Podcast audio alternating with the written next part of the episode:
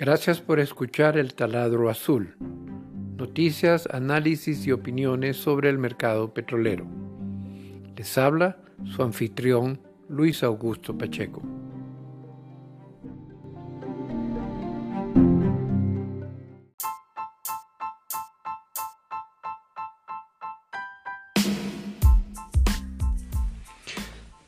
Esta semana el mercado del petróleo que dormitaba a pesar de lo que nosotros creemos son las señales de riesgo de suministro, tuvo un modesto pero significativo cambio de dirección. En respuesta creemos a las noticias del conflicto en el Medio Oriente, a nuevos desarrollos en la guerra entre Rusia y Ucrania y a las noticias económicas de las dos grandes potencias del mundo, China y los Estados Unidos. En particular, el crecimiento de la economía americana que fue anunciado por la Casa Blanca a finales de la semana sorprendió a muchos. Un crecimiento de 3.1% durante el 2023. Estas noticias creo que disiparon, al menos temporalmente, el fantasma de la recesión y los precios del barril consecuentemente reaccionaron al alza. No se puede decir que la salud de la economía europea sea lo mismo y sigue lo que los médicos llamarían cuidados intermedios. Otro de los elementos eh, que más influye sobre la demanda petrolera mundial es sin duda alguna el comportamiento de la economía china, que no ha podido retomar el dinamismo de la prepandemia. Así las cosas, el gobierno anunció esta semana la instrumentación de 19 medidas de estímulo, que van desde la inyección de fondos a los bancos estatales y los gobiernos regionales hasta la reducción de tasas de interés. Ya veremos qué ocurre con esto. Sin embargo, un dato positivo a reportar es eh, que la demanda de combustible de aviación está llegando a niveles récord, por encima de, aún de los niveles de prepandemia.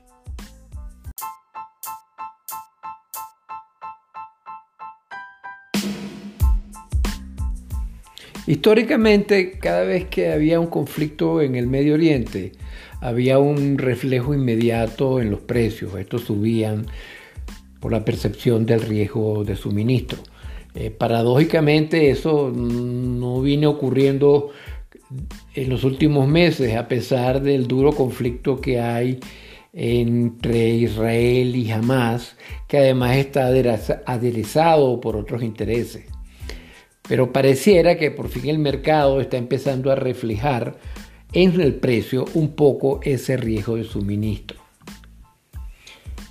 Los hutíes que han venido usando misiles para tratar de crear disrupción al tránsito marítimo en el Mar Rojo y en el Golfo de Adén, han resultado más tenaces de lo que se esperaba.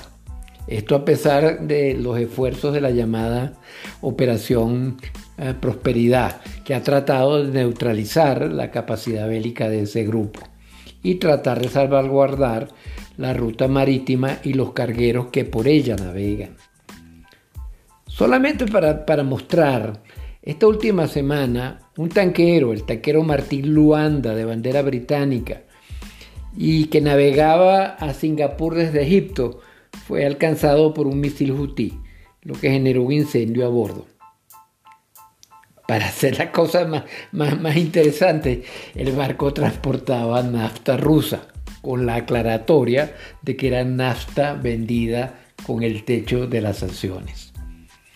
En todo caso, estos eventos y la percepción de que van a continuar han empujado a los operadores de las flotas navieras a evitar el área, que al final se refleja en mayores costos y tiempos más largos para la cadena de suministro.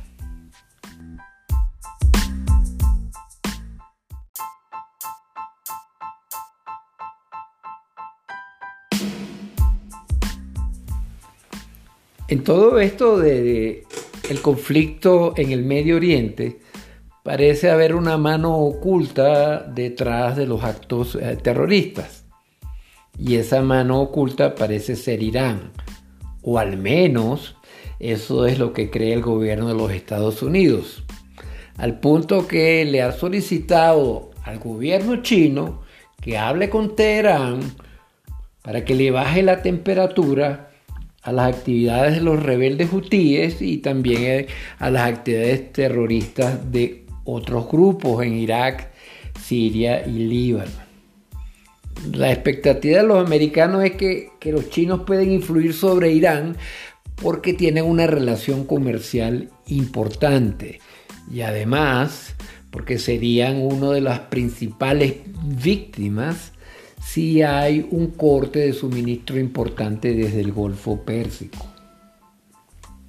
Por el otro lado, en esta discusión, tanto Irán como los grupos islámicos sostienen que la verdadera causa de los problemas es lo que ellos llaman la agresión de Israel a los palestinos, con la complicidad o connivencia de las potencias occidentales.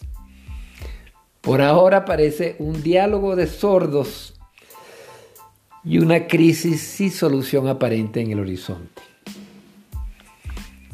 Al momento del cierre de este podcast, de enero 28, se había reportado un ataque terrorista a una base norteamericana en la frontera entre Jordania y Siria, con un saldo de tres soldados muertos y una treintena de heridos. La administración Biden ha dicho que cree que el ataque atribuido al grupo Resistencia Islámica es responsabilidad última de Irán.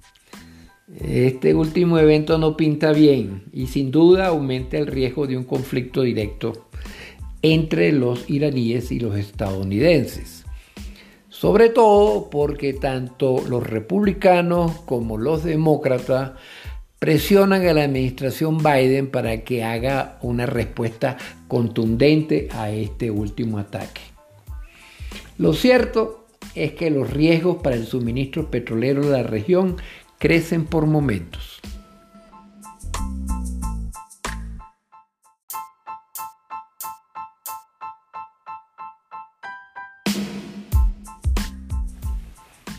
Moviéndonos más allá del Medio Oriente, pero hacia una región igualmente conflictiva, está la guerra entre Rusia y Ucrania.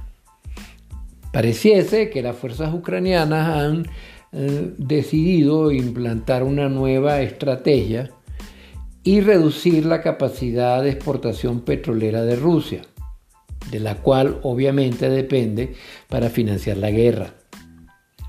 Al menos se han bombardeado cuatro centros petroleros y refinerías usando drones.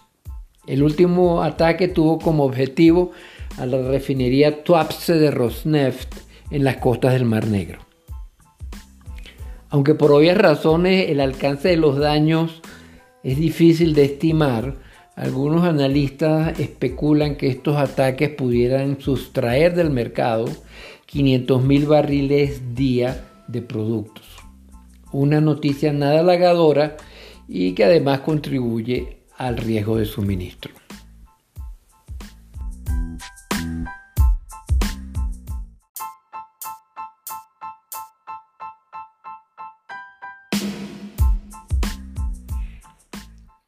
Esta semana y dentro del contexto de los riesgos de, suministro y obviamente de la demanda, eh, queríamos hacer un análisis un poco más detallado de los Estados Unidos.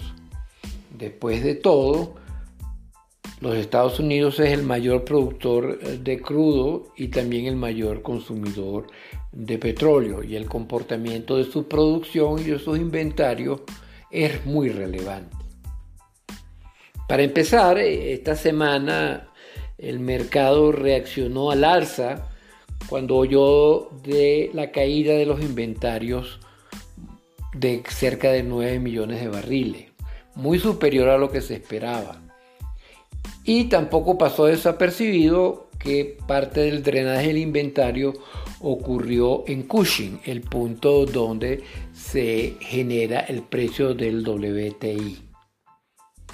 Por otro lado, durante el año, el Departamento de Energía reportó un aumento de la producción, sobre todo en los últimos meses del año, de más de 500 mil barriles día, lo que llevó la producción total de los Estados Unidos a unos niveles récords de cerca de 13,2 millones de barriles día. Una cifra que sorprendió a muchos analistas.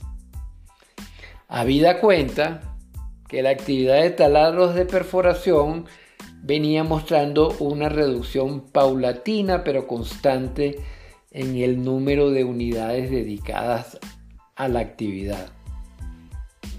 Como todos sabemos, en la lógica ortodoxa, a menos taladro, menos producción, por lo cual los resultados necesitaban o siguen necesitando una explicación.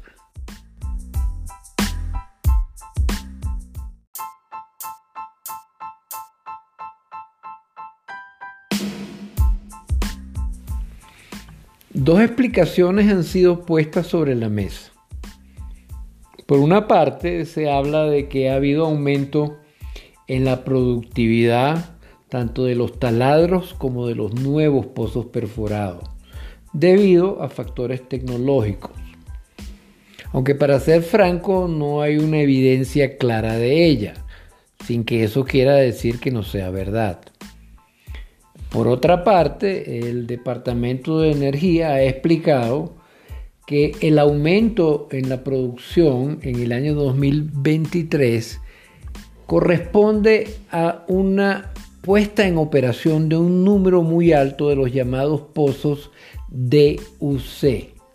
En español, pozos perforados pero no completados. Es decir, poner en producción pozos que ya existían. Para entender un poco mejor, en el curso normal de la operación en las cuencas de shale oil y shale gas, se perforan pozos hasta su profundidad total, pero no se fracturan ni se completan en el momento, lo que le permite al operador mantener una suerte de inventario para reaccionar en volumen y en oportunidad a, cambios en el precio, en el mercado, mientras que optimiza sus economías de perforación, es decir, movimiento de taladros, de cuadrillas, etc. Nuestro análisis indica que ese inventario de pozos DUC se encuentra hoy en su nivel más bajo desde que el Departamento de Energía comenzó a publicar esa data en el 2014. Es decir, parece lógica la explicación. La otra cara de esa moneda es que de ahora en adelante el mantener o aumentar la producción tendrá que venir de mayor actividad de perforación, ya que será difícil repetir la estrategia del 2023 porque hay un número declinante de pozos DUC. Irónicamente, este incremento en producción en el 2023 enmascaró en el precio del petróleo los efectos de los recortes de la OPEP. Pero como es poco probable que se repita, esto le da una perspectiva alcista al mercado mirando hacia el 2024.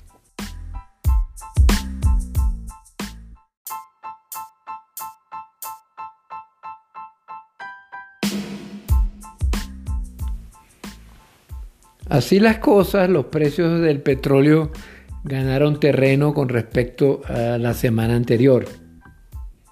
Al cerrar los mercados el viernes 26 de enero, el crudo Brent cerró en 83,55 dólares por barril y el crudo WTI cerró en 78,01 dólares por barril un incremento de más del 6% con respecto a la semana anterior y los precios más altos registrados desde octubre del año pasado.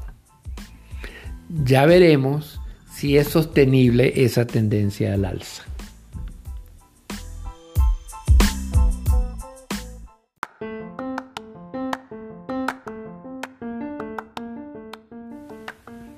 Así termina esta entrega del taladro azul. Gracias por escucharnos. Los esperamos en una próxima entrega.